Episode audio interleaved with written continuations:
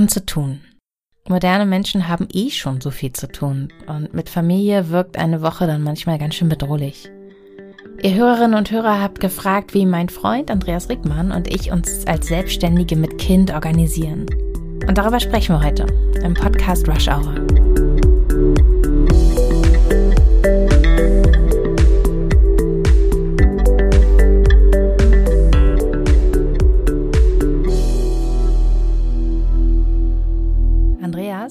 Ja, hi. Hi. Hast du gerade Zeit für diese Aufzeichnung?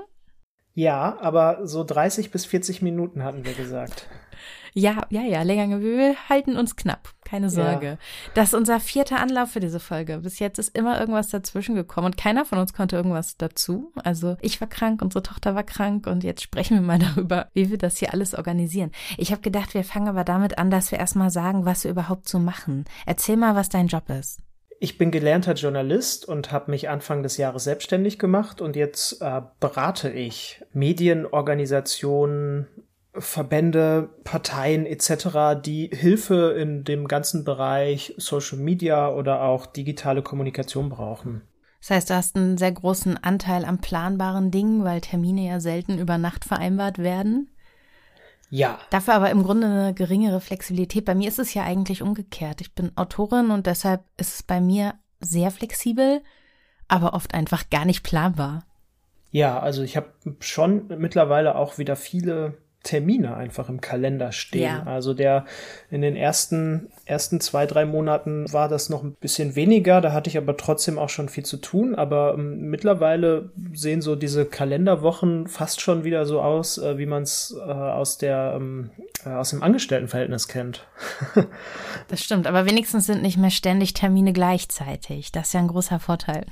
Ja, da können wir uns jetzt gut abstimmen, beziehungsweise müssen wir ja auch, ja. ja. Ja, müssen wir auch, weil wir ein Kind haben, das kein Verständnis dafür hat, dass leider beide gleichzeitig Termine haben und das deshalb abends in der Kita bleiben muss. Ja. Das wollen wir nicht. Erzähl mal, wie so ein typischer Tag bei dir abläuft.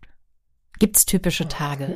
Ja, es gibt so ein paar Rahmendaten. Ja, morgens so alle Sachen, die es so äh, bezüglich Haushalt und Familie gibt. Wenn das so gemacht ist, dann gehe ich meistens gegen 8 Uhr, fängt bei mir die Arbeit an ja, das besteht zum Teil eben aus Terminen, Calls, Seminaren und an guten Tagen habe ich eben auch ja einiges an Freiarbeitszeit und ich versuche keine Termine nach 16 Uhr zu machen. Da gibt's ja ganz wenige Ausnahmen, aber das vermeide ich.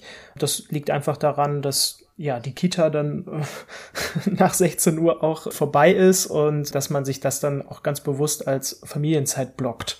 Und ähm, nachdem die Tochter dann abends auch schläft, ist es meistens auch so, dass ich schon auch noch mal so ein Stündchen Arbeit habe, was bei mir dann am Tag so liegen geblieben ist, woran ich gerade noch arbeite, das einfach zu verbessern, weil das ist ja. insgesamt was, was mir noch nicht so gut gefällt und ich glaube dir auch nicht. nee, ist relativ unbefriedigend. Ich äh, verbringe die Zeit mit dir auch viel lieber, wenn da kein leuchtender Apfel zwischen ist. Finde ich viel besser. Ja. Ja, ist ganz interessant, weil durch die Rahmenbedingungen unsere Tage ja auch ein bisschen zeitversetzt sind. Also du fängst um acht an, ich fange meistens eher so gegen halb acht, relativ straight an, bin aber vor dir fertig, logischerweise, weil ich hole unsere Tochter meistens ab. Das heißt, ich muss schon halb vier so fertig sein. Das ist jetzt noch die Besonderheit, weil unsere Tochter noch sehr klein ist, die ist jetzt zwei. Das heißt, wir lassen die nicht bis Open End in der Kita, sondern holen sie dann eben gegen 16 Uhr auch wirklich ab. Ich glaube, später wird sich das auch mehr angleichen. Ja, ich arbeite gerade einfach noch so ein Stück weit daran, die Tage zeitlich nicht zu unterschätzen. Mhm. Mhm. Oder das tue ich im Moment immer noch. Das heißt, ich packe mir die Tage manchmal einfach zu voll mit Sachen, die ich einfach auf dem Zettel stehen habe und die ich gerne erledigen will. Unterschätze dann häufig aber noch, was, was für Dinge einfach noch dazwischen kommen, dazukommen, dass man ab und zu auch mal eine Pause braucht, dass es okay ist, auch mal eine halbe Stunde sich irgendwo hinzusetzen oder einen kurzen Spaziergang zu machen. Das habe ich bislang ja noch nicht noch nicht so richtig gut hinbekommen, muss ich sagen. Ja und ähm, das stimmt. Das hat dann so die Auswirkung davon ist dann meistens so ein Gefühl so ähm, ja so gegen Mittag oder früher Nachmittag so oh ich habe hier noch dieses und jenes auf der Liste stehen und das will ich noch gerne schaffen. Das ist aber auch so ein bisschen so ein, so ein Kreativitätsfresser aus meiner Sicht. Also das raubt einen so ein bisschen die Ruhe und auch über Ja. gewisse Sachen gut und intensiv nachdenken zu können. Das stimmt. Ich könnte so tatsächlich in dieser Intensität auch nicht arbeiten. Also meine vergangenen drei, dreieinhalb Tage waren ja so, aber das ist kein kreatives Arbeiten, sondern das ist dann wirklich ein Verarbeiten von Informationen, die da sind und die zusammengebracht werden müssen. Aber ich hätte keine Ideen tatsächlich. Deshalb habe ich auch diese Arbeitsstunde am Abend nicht. Ich schreibe mir zwar durchaus mal was auf, was mir in den Kopf kommt, aber die Stunde mehr, die du abends noch machst, die könnte ich nicht. Ist ja auch nicht immer nur eine Stunde. Aber weißt du was, wir haben tatsächlich uns keine Zeit mehr für unsere Spaziergänge genommen, obwohl wir da eigentlich immer auf so gute Ideen alle beide gekommen sind und auch so Lösungsstrategien entwickelt haben. Wir müssen unbedingt eigentlich wieder so einmal am Vormittag diese 20 Minuten Spaziergang machen. Ich finde, das hat uns auch eigentlich kein, mich hat das keine Zeit gekostet. Das ist einfach nur Zeit, die ich anders einsetze.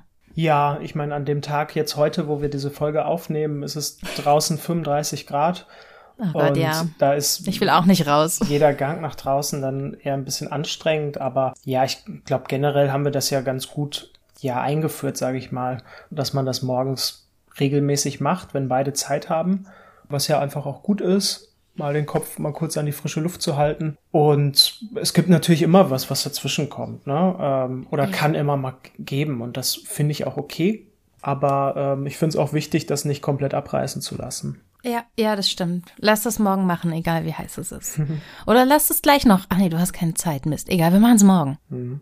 Was machst denn du, um für so einen Tag gute Bedingungen zu schaffen? ich weiß schon ganz gerne, was an was ich an dem Tag zu tun habe und wie ich den Tag ähm, strukturieren möchte. Ich merke selber, dass es mir eine gute Ruhe gibt, wenn ich das am Tag vorher schon weiß. Ja, insgesamt sind es so ein paar sehr einfache Dinge auch, die aber total wichtig sind. Also für mich ist einerseits genügend Schlaf das A und O.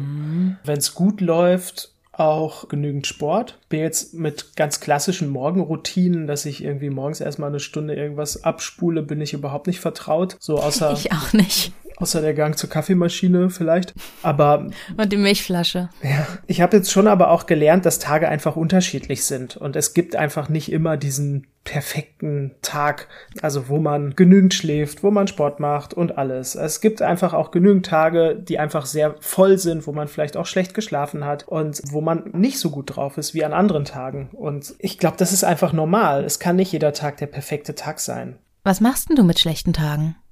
Ich glaube, ich bin da ganz gut drin, diese schlechten Tage da auch diszipliniert durchzuarbeiten.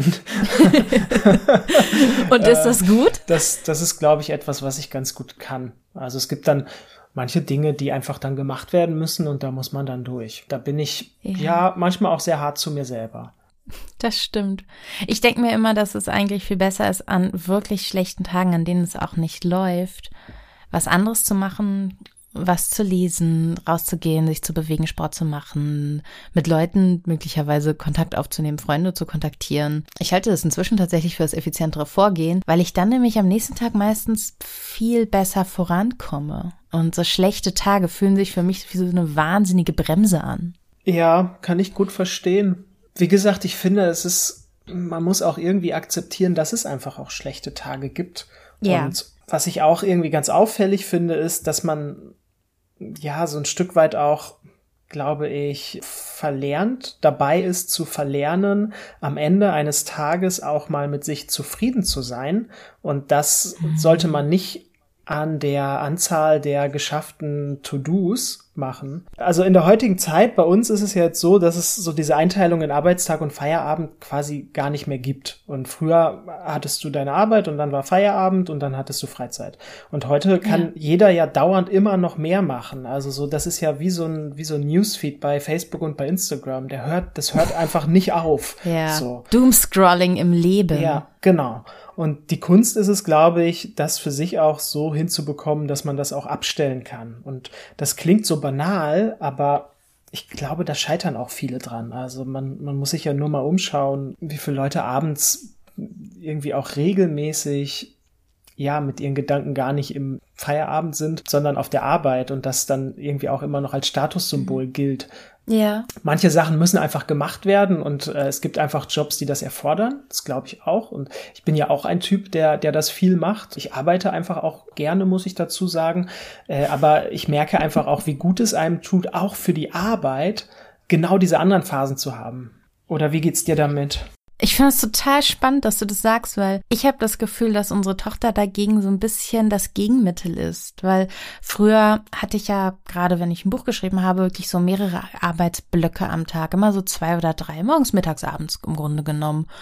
Mm, der Abendsblock war immer so ein bisschen optional. Und ich habe aber das Gefühl, wenn ich es, wenn ich den Nachmittag mit unserer Tochter wirklich als Freizeit betrachte, kann man jetzt nicht immer bei einem Kleinkind, aber meistens ja doch, wirklich auch sagen, das ist jetzt Freizeit. Gestern Nachmittag, wir drei, Picknickdecke, Pizza, gepflegtes Rumhängen, das ist Freizeit. Und das ist was ganz anderes als früher, weil man die Option weiterzuarbeiten, natürlich immer noch hat. Sonntag zum Beispiel habe ich auch gearbeitet, weil ich Angst hatte, dass ich sonst die Woche nicht schaffe. Aber die Hürde, die emotionale Hürde ist höher zu sagen, und jetzt gehe ich weg aus dieser Familiensituation und setze mich mit meinem Computer an den Schreibtisch. Und das ist was, wo ich jetzt, den Gedanken habe ich erst seit kurzem. Ich bin jetzt, ja, ich arbeite jetzt ein knappes Jahr wieder, zehn Monate. Und es hat sich jetzt bei mir aber auch so ein bisschen, es fühlt sich jetzt besser an zu sagen, und jetzt ist Schluss, jetzt machen wir was mit der Familie. Diese Konkurrenzsituation mh, fühlt sich ganz anders an von Familienzeit gegen Arbeitszeit. Ich bin jetzt lieber bei euch. Und das ist gut für mich, glaube ich, weil ich dadurch genau das, was du gerade gesagt hast, diese Trennung von Arbeit und Freizeit wieder stärker habe. Und das ist schön. Aber klar, das geht natürlich nur, wenn du einfach das, was getan werden muss, auch getan hast. Ja, teils, teils, finde ich. Also ich finde, das geht gar nicht nur das, was du jetzt gerade sagtest, dass man, das geht nur dann, wenn man das auch getan hat. Diese Blöcke sind halt automatisch da, ob man will oder nicht. Ja, stimmt. So. ja, stimmt. Bei mir mündet das dann ja darin, dass ich sage, okay, ähm, Termine tagsüber immer gerne, aber zwischen 16 und 19 Uhr ist es halt schwierig, weil da hängen halt viele andere Sachen dran, beziehungsweise es geht dann immer auch zu Lasten von, von jemand anderen. Ja, von mir. Genau. Ich habe ja von dir gelernt. Früher hast du, also du machst das ja schon sehr lange, dass du zum Beispiel sonntags ein bisschen auf die Woche schaust, dass du auch mal auf Monate schaust und diesen paar Dinge aufschreibst und dass du abends immer auf den nächsten Tag schaust und aufschreibst, was wichtig ist. Und ich habe mir gedacht, ist das jetzt dein Ernstwitz jetzt, obwohl du gerade eigentlich gar nichts machen müsstest, schon mal vorplanen. Ich habe aber inzwischen gemerkt, dass mir das auch sehr gut tut. Magst du ein bisschen mehr über diese Notizen erzählen, die du dir machst und wie sehen die aus? Was schreibst du dir da eigentlich auf? Ach ja, jetzt äh, wächst du da so viele Erwartungen zu, aber ehrlicherweise frustrieren mich diese Notizen so ein bisschen auch, weil. Oh Gott, warum? Ja, ich. Ich finde die super. Weil ich, was das angeht, schon so viel ausprobiert habe, mhm. aber noch nie irgendwas gefunden habe, wo ich das Gefühl hatte, dass ist jetzt so nachhaltig und gut für mich, dass es mir jetzt so viel bringt, dass ich es jetzt äh, die nächsten Jahre weitermachen kann. Ähm, du suchst die eine Methode, die dein Notizbuch dazu bringt, einfach deine Arbeit selbstständig zu erledigen, ne? Ja, die Notizen dienen für mich irgendwie das ist eigentlich sehr simpel. Ich schreibe mir auf, was ich machen muss und ich versuche aber auch so ein bisschen aufzuteilen in, ja, was ist denn wirklich wichtig und was ist dringend. Also so dieses, diese klassische Unterteilung vorzunehmen, auf die man im Alltag sonst schnell nicht mehr achtet. Wenn man den ganzen Tag nur noch dringende Sachen macht, aber keine wichtigen Sachen mehr, dann ist das ja am Ende nicht nachhaltig. Und ja. das ist, glaube ich, gerade etwas, wenn man selbstständig ist, aber auch so für die eigene Person und fürs eigene langfristige Wohlbefinden ist es ja total wichtig, dass man sich einfach Zeit nimmt für wichtige Dinge und nicht nur dringende Dinge. Und ich merke immer wieder, wie mhm. glücklich mich das auch macht. Ja, ich bin da auch so eine totale Kandidatin für, die sich einfach auf die dringenden Dinge konzentriert und damit Sachen, die mich aber voranbringen würden, irgendwann noch schleifen lässt. Und das ist einfach nicht gut. Also das einfach mal zu sagen, was ist denn gerade wichtig oder was ist vielleicht auch gar nicht gerade wichtig, sondern was ist überhaupt mal wichtig und kann ich mir jetzt heute dafür bewusst Zeit nehmen? Ist es gerade okay? Ja, wieso mache ich das denn nicht einfach? Wenn etwas dringend ist, aber es ist erst morgen dringend, kann ich es ja morgen noch machen. Heute ist eigentlich gar nichts so dringend, ja dann, warum soll ich dann was anderes Wichtiges vorziehen? Dann kann ich doch auch erstmal das machen, was möglicherweise sich sogar erstmal ein bisschen irrelevant anfühlt, aber dann wichtig wird und was ich in etwas verwandeln kann. Ich habe jetzt deine Frage auch noch gar nicht richtig beantwortet nach den Notizen. Ja, genau. Wie schreibst du auf? Ich habe eigentlich keinen ich hatte mal ein Buch, ich hatte schon häufig so, so ein Buch, wo ich versucht habe, das gut zu strukturieren für Wochen, für Tage und und und. Das ist immer so zwei, drei Wochen gut gegangen und dann, ähm, ja, dann hat es nicht mehr geklappt. Äh, Im Moment merke ich, dass es für mich hilfreich ist, das ja mir selber Tag für Tag klar zu machen, aber ich will mich auch gar nicht zu sehr an solchen Dingen orientieren, weil die besten Tage und kreativsten Tage und die besten Ideen habe ich jetzt nicht, wenn ich meine To-Do-Liste mit 20 Punkten am Tag abgearbeitet habe, sondern wenn ich Freiraum hatte, ja, kreativ mhm. zu sein. Und das habe ich zumindest nicht bei dieser ganz, ganz engen Strukturierung. Ja. Und ich möchte es auch, ich möchte solche Tage einfach auch nicht, ich weiß nicht, vielleicht ist, hat man mittlerweile auch so einen Hang, sich überzustrukturieren oder ich weiß nicht, mhm. ob es ein blöder Gedanke ist, aber. Nein, total. Alle suchen irgendwie so nach der perfekten Methode. Ich bin einfach so froh, dass wir im Grunde beide keine haben. Also ich habe zwar ein Notizbuch mit einer Vorgabe, da erzähle ich gleich noch was, aber was du sagst, ist ja einfach so wahr. Also diese Suche nach der Funktion. Es gibt keine Funktion, die dein Leben für dich erledigt. Am Ende müssen wir es selber machen. Und To-Do-Listen haben ja dieses eine große Problem, ne? Wenn man einmal anfängt, Sachen draufzuschreiben, dann fallen einem ja noch so viele andere ein. Und natürlich denkt man dann, man hat zu tun. Und jetzt stell dir mal vor, du hast einen Tag und du schreibst dir für diesen Tag einfach keine To-Do-Liste, sondern du sagst, heute mache ich mal die kreative Arbeit oder die Arbeit, die ich einfach auch gerade sehe oder auch mal einfach keine Arbeit oder das Strategische, mega wichtig und immer unterschätzt die Strategie der, des eigenen Arbeitslebens. Ja. Und sich auch mal darum zu kümmern. Und das geht aber alles nur, wenn du keine To-Do-Liste hast, die irgendwie die ganze Zeit hinter dir schwebt und dir die ganze Zeit so von hinten so tock, tock, tock auf den Rücken, auf den Kopf haut, dann kannst du halt nicht arbeiten. Und dann kannst du auch weder strategisch noch kreativ noch irgendwie anders. Du hängst dann ja komplett im Tagesgeschäft. Aber das Tagesgeschäft hat die To-Do-Liste erfunden und du hast sie dabei unterstützt. Also nicht du, sondern jemand. Und das ist so die große Gefahr der To-Do-Listen. Diese Überplanung mit eigentlich überflüssigen Dingen, die sich aber plötzlich sehr, sehr wichtig und dringend anfühlen. Ja, das sehe ich auch so. Ja, mein Notizbuch ist das sechs Minuten Erfolgsjournal. Ich finde, das ist der allerschrecklichste Titel für ein Notizbuch überhaupt. Aber dieses Notizbuch ist für mich genau richtig weil es nach Aufgaben fragt und nach Prioritäten. Und es lässt aber in dem Sinne gar nicht so viele Felder für so viele kleine Dinge. Und deshalb schreibe ich da wirklich rein, was mir an einem Tag wichtig ist. Und ich mache das auch abends. Ich mache es manchmal auch schon ein paar Tage im Voraus, habe aber jetzt auch gemerkt, dass das selten gut geht, weil dafür dann eben doch noch zu viel passiert, zu viel Flexibilität notwendig ist. Und wenn ich mir aber abends schon aufschreibe, okay, morgens, morgen schreibe ich einen Artikel über die Four Horsemen im Berufsleben, dann arbeitet mein Gehirn schon mal ganz anders an dieser Aufgabe. Wenn ich jetzt irgendwie weiß, okay, und morgen schneide ich den Podcast, dann weiß ich auch abends schon, alles klar, egal was du morgen machst, du brauchst irgendwann nochmal 90 Minuten, um das in die Spur zu bringen. Das hilft mir schon enorm und das ist etwas, das habe ich früher nicht gemacht, das habe ich mir von dir abgeschaut und das bringt mir tatsächlich sehr, sehr viel Ruhe in so einen Tag rein. Und auch dadurch werden meine Tage kürzer. Einfach, dass ich abends schon weiß, das mache ich morgens. Ich glaube sogar, ich schlafe besser ein, weil der Tag nicht mehr mit so einem Fragezeichen behaftet ist, sondern ich weiß einfach, okay, da, da sind meine Aufgaben, die mache ich jetzt. Hast du das Gefühl, du hast genug Freizeit? Äh, nö. Schade. Hast du einen Plan, wie du das ändern kannst? Ausziehen darf nicht draufstehen. Nee, also das ist ja letztlich, also habe ich genug Freizeit? Nein. Ähm, ich glaube aber, der Begriff von Freizeit hat sich ja irgendwie auch gewandelt zuletzt. Also meiner nicht. Ja, aber dass ich jetzt irgendwie abends irgendwie drei, vier Stunden mal sage, okay, jetzt ähm, alles zu und wir gucken jetzt, weiß ich nicht, jetzt beschäftige ich mich mal mit, mit Sachen komplett fernab von, von allen Arbeitssachen hatte ich viel zu wenig zuletzt. Und auch. Schlägt sich auch in anderen Dingen wieder wie Bücher lesen und auch mhm.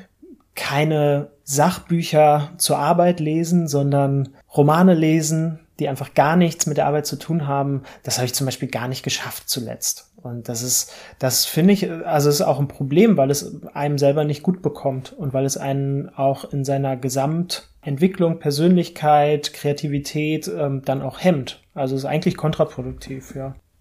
Also jetzt nicht, ob man jetzt, ähm, das ist natürlich bei jedem immer so ein bisschen anders, ne? Ob, ob jetzt Bücher lesen, Roman lesen, was bringt oder nicht, ähm, wird jeder wahrscheinlich anders für sich beurteilen. Ich meine allgemein dieses Dinge machen fernab von dem, was man tagsüber beruflich macht. Ja. Ja, genau. Hast du einen Plan? Ja, es ist eine, eine sehr berechtigte Frage und dadurch, dass ich jetzt so, so ein bisschen in, ja, im, äh, am Rumdrucksen bin, ähm, ja, merkst du ja auch, ja, eigentlich gerade so richtig noch nicht. Äh, mhm. Und das ist so ein klassisches Ding, glaube ich, was man immer sehr schnell vor sich wegschiebt und denkt so, ja, ja, jetzt ist aber erstmal, pass auf, ich bin doch gerade selbstständig geworden, jetzt erstmal die Arbeit wichtiger. Also man be bekommt ja auch häufig dann die Frage gestellt, so, und wie läuft so in der Selbstständigkeit? Und wenn ich dann sage, ja, ganz gut, äh, viel zu tun, manchmal zu viel, dann ist eigentlich die Standardantwort auch, ja, das ist doch super, ähm, freu dich doch. So, und das, das, ich verstehe das auch und das ist auch super und ich bin da Boah, super ich dankbar überhaupt drum. nicht. Ich, ich bin da total dankbar drum, dass, dass es so ist, wie es ist. Aber nichtsdestotrotz gibt's da ja einfach dann auch noch diese andere Seite, dass man die eigene, ja, die, die, das eigene Ich dann irgendwie auch, oder das eigene Ich ist falsch ausgedrückt. Es gibt einfach auch die andere Seite, wo man auch ein Stück weit auf sich selber schauen muss. Also ich bin ja nicht selbstständig geworden, um mich selber auszubeuten. Äh, ja, es ist. Musst du mal mit deinen ehemaligen Mitarbeiterinnen und Mitarbeitern sprechen, was für ein Chef du eigentlich warst, ob, ob du da zu denen so warst wie jetzt zu dir selber. Was denn mit Pufferzeiten? Also bei mir ist ja meistens der Freitag wirklich ein geplanter Puffertag, wo einfach alle Dinge reinrutschen, die in der Woche irgendwie nicht so schnell gingen, wie sie hätten gehen sollen. Lässt du dir solche Pufferzeiten? Wie sehen die aus? Spielt das eine äh, Rolle? Nein, und das ist ein Problem. okay. Also das klingt jetzt klingt jetzt dramatischer als es ist. Ich weiß schon, wann wann habe ich Seminare, ähm, wann muss ich auch bestimmte Dinge vorbereiten und ähm, wann brauche ich dafür auch einen Tag. Und diese Pufferzeiten nehme ich mir natürlich.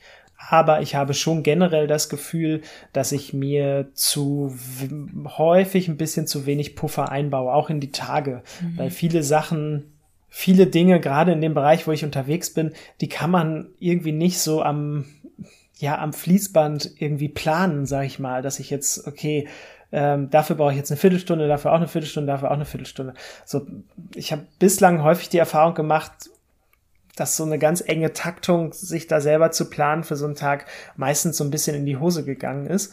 Und glaube, es ist wichtig zu lernen, dass man vielleicht auch mit einem etwas weniger dichten Tag zufrieden sein kann und bestimmte Sachen dann vielleicht sogar noch besser geschafft hat, anstatt alles durchzuprügeln.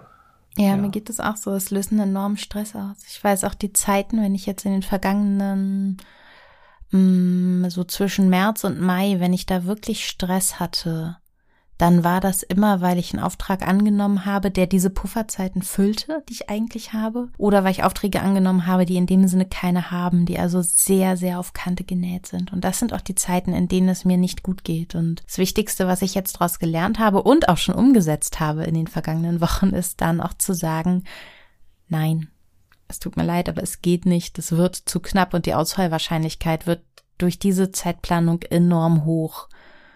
Und dafür, den Teil sage ich dann nicht mehr, aber die, die Wahrheit dahinter ist natürlich einfach dabei entsteht ein Stress, bei dem ich mich unwohl fühle.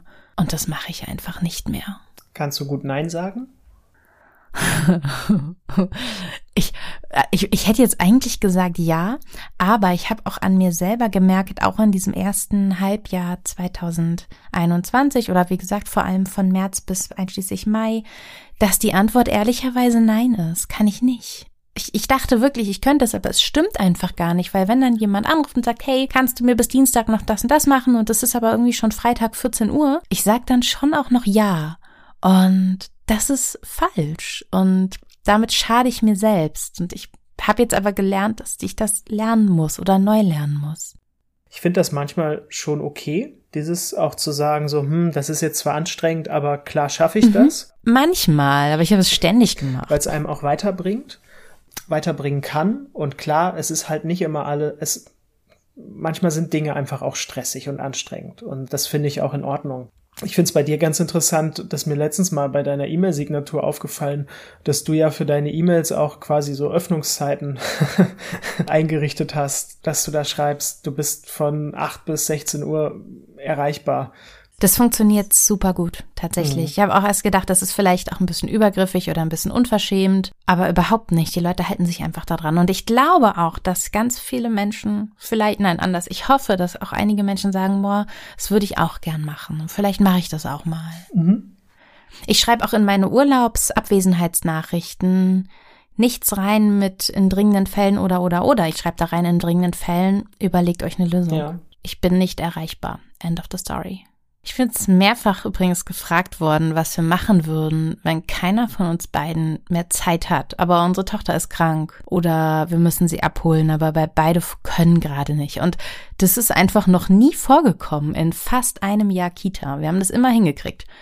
Was glaubst du, woran das liegt? Naja, das zeigt einerseits ganz gut, dass es meistens ja irgendwie einen Weg gibt. Ich finde andererseits, ja, dadurch wird ja schon so ein bisschen so ein oh mein Gott, was macht ihr dann? Scheint da ja etwas durch, durch diese, diese Frage, dann ist alles ganz schlimm. Aber ehrlicherweise, also die Erfahrung, die ich jetzt ein, zwei Mal auch gemacht habe, wenn man gesagt hat, okay, Tochter ist halt krank, und wenn man gleichzeitig aber irgendwie viele wichtige Sachen im Kopf hat oder die man als wichtig erachtet, ich muss jetzt hier dieses Seminar halten, ähm, ich muss mich darauf vorbereiten, was erwarten die Leute von mir, welche Inhalte möchte ich vermitteln, wie ist die Ansprache und, und, und. So was rückt dann auch sehr schnell, also es tut gut, dann auch einfach zu sagen, jetzt ist aber die Tochter krank und das ist jetzt wichtig. Und dann ja. merkt man in diesen Momenten auch einfach mal so, okay, ja, so wichtig, dass jetzt die Gedanken irgendwie den ganzen Abend um die Präsentation am nächsten Tag kreisen. So wichtig ist es dann auch nicht. Ja, ich fand, das war immer so ein ganz gutes Gegengewicht auch immer um diesen ganzen beruflichen Kosmos bei diesen Terminen oder diesen ganz beruflichen Kosmos, dass er nicht so viel Überhand nimmt, dass man sagt, das ist jetzt wichtiger als irgendwelche anderen Sachen wie in der Familie. Ja, so sehe ich das auch. Es hat auch viel mit Respekt zu tun. Ne? Ich glaube, wenn man noch kein Kind hat oder wenn man vielleicht auch aus einem anderen Kontext kommt, wo Kinder einen anderen Stellenwert haben, dann ist der Respekt gegenüber dieser Person, also das Kind als, als Person, als Mensch, der ist dann ja immer nur theoretisch. Und wenn du dann aber diesen Menschen hier bei dir hast und sie braucht uns dann einfach, dann ist das etwas, das fällt mir dann auch leicht zu sagen, okay, wir müssen uns jetzt einmal umorganisieren und das geht dann schon, einfach weil sie ja nun mal ein Mensch ist, der den Respekt verdient, ernster genommen zu werden als der Termin oder das Projekt, das jetzt irgendwie gerade auch relevant gewesen wäre. Ja, das sehe ich auch so. Ja. Also so gesehen tritt es schon deshalb nicht auf, weil es dann automatisch alles andere weicht eben so ein bisschen zurück, auch in der in der Wertigkeit. Und die Leute verstehen das ja auch. Also ich habe jetzt auch letzte Woche um einen Aufschub gebeten, weil sich abzeichnete, dass unsere Tochter nochmal krank werden könnte. Und da kam nur zurück, ja klar, kein Problem, gute Besserung. Also da ist eine Menge Normalität auch drin. Wenn man in unserem Alter Kinder hat, dann ist das eben so. Ja, also mir ist eben auch noch die Frage gekommen, jeder ist ja mit diesem Organisationsthema betraut und wenn ihr jetzt die Folge bis zum Ende gehört habt, erstmal vielen Dank. Ja. ähm, aber schreibt uns gerne auch mal oder schickt uns eine Nachricht, ja. wie ihr das organisiert und welche, welche Sachen bei euch im Alltag nützlich sind. Würde mich total interessieren. Ja, das würde mich auch interessieren. Gerne über unsere jeweiligen Instagram-Accounts, die verlinke ich auch. Ich bin als Isabel Profit bei Instagram, Andi als Ann Rickmann. Ansonsten LinkedIn und Twitter. Wir sind beide im Internet nicht so schwer aufzufinden, auch mit E-Mail-Adressen. Das könnt ihr da alles entdecken. Ich würde mich auch sehr freuen. Erzählt mal, wie ihr euch organisiert. Vielen Dank, Andreas. Danke auch von mir, dass ihr zugehört habt. Du hast jetzt einen Termin noch, ne? Gleich in ein paar Minuten. Ich muss jetzt los, ja. ja. Weißt du, was ich mache? Nein. Ich mache jetzt gar nichts. Ich mache jetzt Feierabend. Das sei dir gegönnt. Bis später. Tschüss. Tschüss.